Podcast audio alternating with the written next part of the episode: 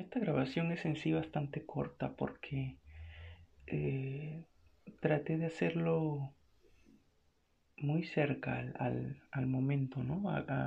de hecho, me desperté y, no tengo muchos detalles de lo que soñé.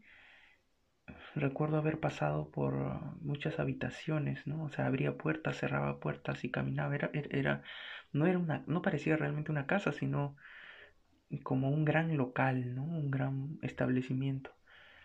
Y bajaba escaleras, subía escaleras. En algún momento vi un cura eh, que es alguien que antes he hablado de él, ¿no? El Monseñor Sipols, y que he compartido a muchas personas estas prédicas que él hace, ¿no? En YouTube o en, otros, en otras plataformas.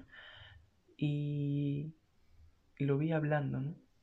Pero yo seguí, ¿no? Como que lo saludé y seguí.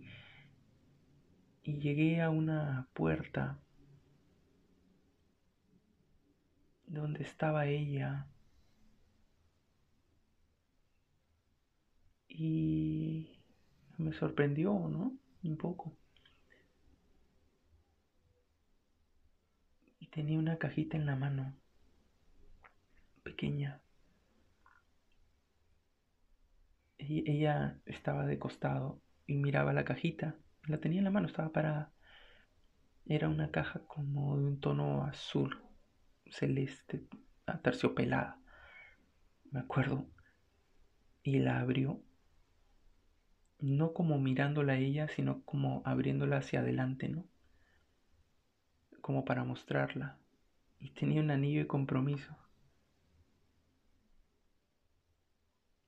Y yo lo miré y sonreí y la y subí la mirada para verla a ella y ella me estaba mirando, ¿no?